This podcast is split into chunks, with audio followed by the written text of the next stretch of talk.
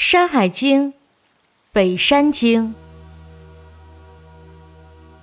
管岑山、少阳山、献雍山、胡岐山、白沙山、儿氏山、狂山、茱萸山、墩头山、钩吴山。北次二经之首。在河之东，其首枕坟，其名曰管岑之山。其上无木而多草，其下多玉。汾水出焉，而溪流注于河。右北二百五十里，曰少阳之山。其上多玉，其下多赤银。酸水出焉，而东流注于汾水。其中多美者，右北五十里，曰献雍之山。其上多玉，其下多铜。其兽多驴麋，其鸟多白狄白鼬。晋水出焉，而东流注于汾水。其中多此鱼，其状如游而赤鳞，其音如赤，食之不交。右北二百里，曰胡岐之山，无草木，多青碧。盛水出焉，而东北流注于汾水，其中多苍玉。右北三百五十里，曰白沙山，广元三百里，尽沙也，无草木鸟兽，尾水出于其上，浅于其下，是多白玉。右北四百里，曰儿氏之山，无草木，无水。右北三百八十里，曰狂山，无草木，是山也。冬夏有雪，狂水出焉，而溪流注于浮水，其中多美玉。右北三百八十里，曰茱萸之山，其上多铜玉。其下多松柏，茱萸之水出焉，而东流注于毛水。右北三百五十里，曰敦头之山，其上多金玉，无草木，毛水出焉，而东流注于印泽，其中多伯马，牛尾而白身，衣角，其音如呼。右北三百五十里。曰勾吴之山，其上多玉，其下多铜，有兽焉，其状如羊身人面，其目在腋下，虎齿人爪，其音如婴儿，名曰咆哮，是食人。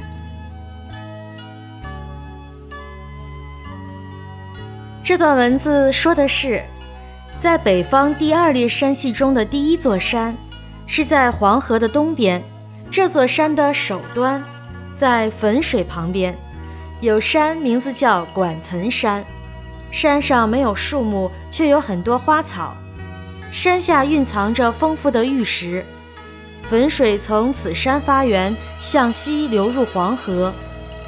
管岑山山名在今山西宁武县境内。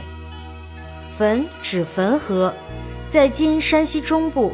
是黄河第二大支流，源出宁武县管岑山，在河津市西入黄河。再往北二百五十里，有山名为少阳山，山上蕴藏着丰富的玉石，山下蕴藏着丰富的赤银。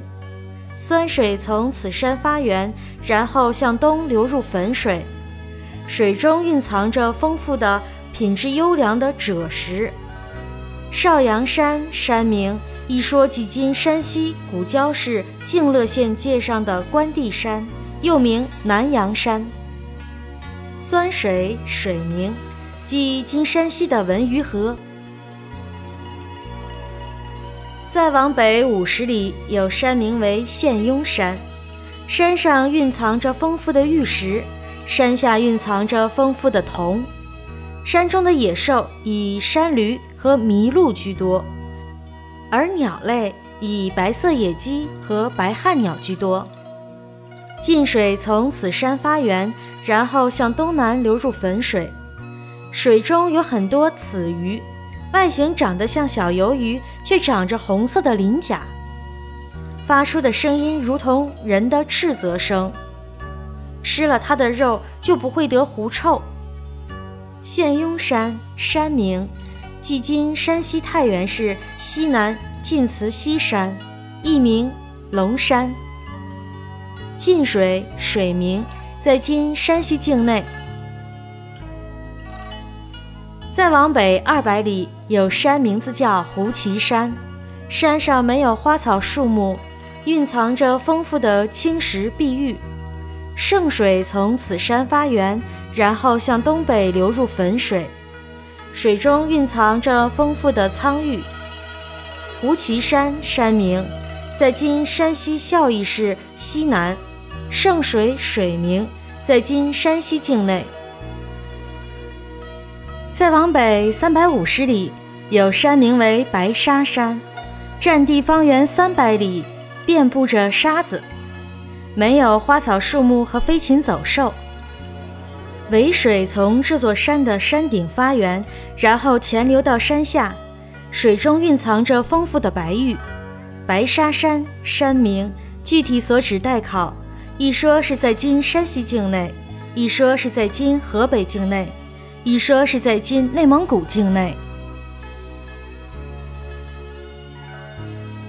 再往北四百里有山，名为尔氏山，山上没有花草树木，也没有水。而是山山名，一说是在今山西老爷岭。再往北三百八十里有山，名为狂山，山上没有花草树木。这座狂山冬天和夏天都有积雪。狂水从这里发源，然后向西流入了涪水。水中蕴藏着丰富的优良玉石，黄山山名，一说即今大兴安岭的南端。再往北三百八十里，有山名为茱萸山，山上蕴藏着丰富的铜和玉石，山下有很多松树和柏树。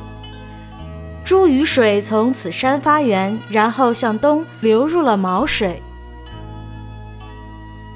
再往北三百五十里，有山名为墩头山，山上蕴藏着丰富的金属和玉石，但是没有花草树木。毛水从此山发源，然后向东流入了印泽。山中有很多伯马，长着牛一样的尾巴和白色的身体，长着一只脚，发出的声音如同人在呼唤。墩头山山名，具体所指待考。一说是在今内蒙古境内，一说是在今山西境内。印泽水名，一作琼泽，一说即是今呼伦湖。再往北三百五十里，有山名为勾吴山，山上蕴藏着丰富的玉石，山下蕴藏着丰富的铜。山上呢有一种野兽，身体像羊，却长着人的面孔。眼睛长在腋窝下，有着老虎一样的牙齿和人一样的指甲，发出的声音如同婴儿般的啼哭。名字叫咆哮，会吃人。勾吴山山名，具体所指待考。一说是在今山西境内，一说是在今大兴安岭的中段。